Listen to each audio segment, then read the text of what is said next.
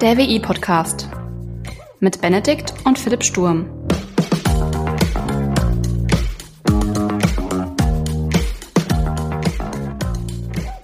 Hallo und herzlich willkommen zur siebten Folge des WI-Briefings. Mein Name ist Benedikt und ich möchte heute mal ganz kurz über Datenbanken sprechen. Mir geht es weniger darum, eine tiefe Einführung in Datenbanken jetzt zu machen, sondern eher einfach mal mit diesem Mysterium oder mit diesem Begriff so ein bisschen aufzuräumen und einfach mal so ein bisschen zu klären, was ist das überhaupt und wo kann man das gebrauchen. Weil so zu Beginn meines Studiums, ja, man kennt den Begriff Datenbanken, Datenbankentwickler, Datenbankadministrator etc. und ist davon so ein bisschen, ja, also ich war beeindruckt für meinen Teil. Und ich wusste nicht so richtig, was ich mir unter dem Begriff vorstellen sollte oder konnte. Und dachte immer so, oh, das muss ja was ganz, ganz Kompliziertes sein. Und ja, habe mich da auch nie so richtig rangetraut und war immer so ein bisschen eingeschüchtert.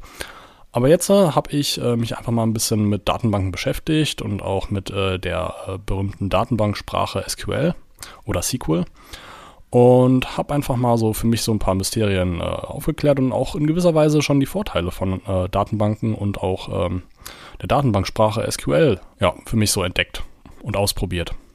Also ich versuche es mal ganz einfach aufzurollen. Eine Datenbank oder alles, was mit Datenbanken irgendwie zu tun hat, äh, lässt sich relativ ähnlich mit äh, einem normalen Computer so vergleichen, wie es aufgebaut ist und wie man damit interagiert.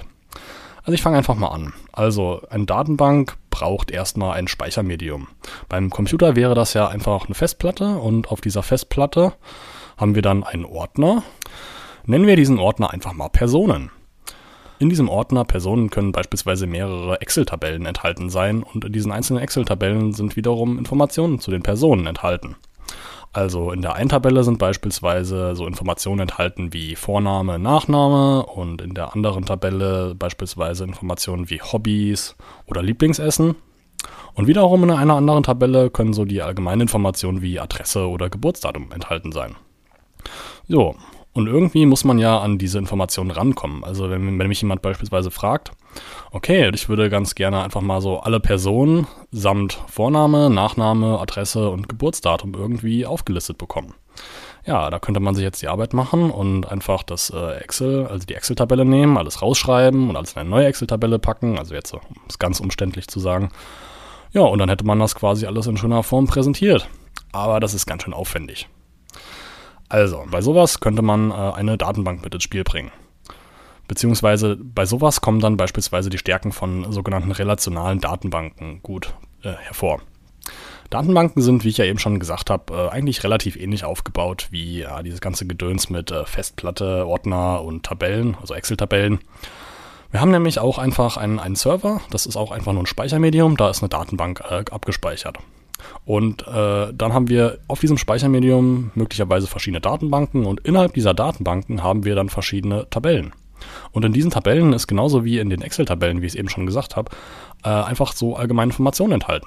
Also haben wir in einer Tabelle beispielsweise wieder Vorname, Nachname und in einer anderen Tabelle Hobbys und Lieblingsessen und wiederum in einer anderen Tabelle Adresse und Geburtsdatum.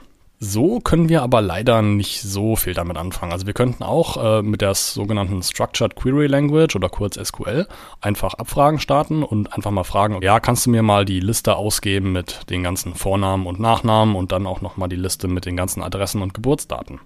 Daraus könnte man sich dann auch wieder eine neue Tabelle machen oder es einfach händisch rausschreiben, aber das wäre irgendwie ganz schön aufwendig.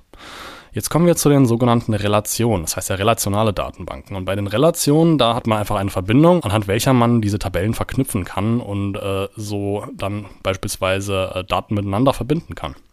Sagen wir einfach mal, alle diese drei Tabellen, die ich eben erwähnt habe, haben einfach nochmal eine zusätzliche Spalte mit Personen-ID. In der einen Tabelle ist dann an diese Personen-ID Vorname und Nachname verbunden oder verknüpft. In der anderen Tabelle ist da dran äh, Hobbys und ähm, Lieblingsessen verbunden oder verknüpft. Und in der letzten Tabelle ist, sind dann äh, Adresse und Geburtsdaten äh, miteinander verknüpft. So. Und mit Hilfe dieser Personen-IDs, weil diese sind einzigartig, äh, kann man dann Verknüpfung herstellen. Oder wenn ich jetzt einfach mal sage, ich möchte alle Vornamen, Nachnamen, Adressen und Geburtsdaten miteinander verknüpft ausgeben. Also sprich, dass äh, wir jetzt den Benedikt Sturm mit, ähm, ja, mit seiner Adresse und mit seinem Geburtsdatum halt irgendwie mal schön dargestellt rausbekommen, kann man einfach die beiden Tabellen, in der Vorname, Nachname sowie Adresse und Geburtsdatum hinterlegt sind, kann man diese Tabellen einfach anhand der Personen-ID, die für mich speziell, für mich einzigartig ist, äh, verknüpfen und kann einfach daraus quasi eine Ausgabe generieren.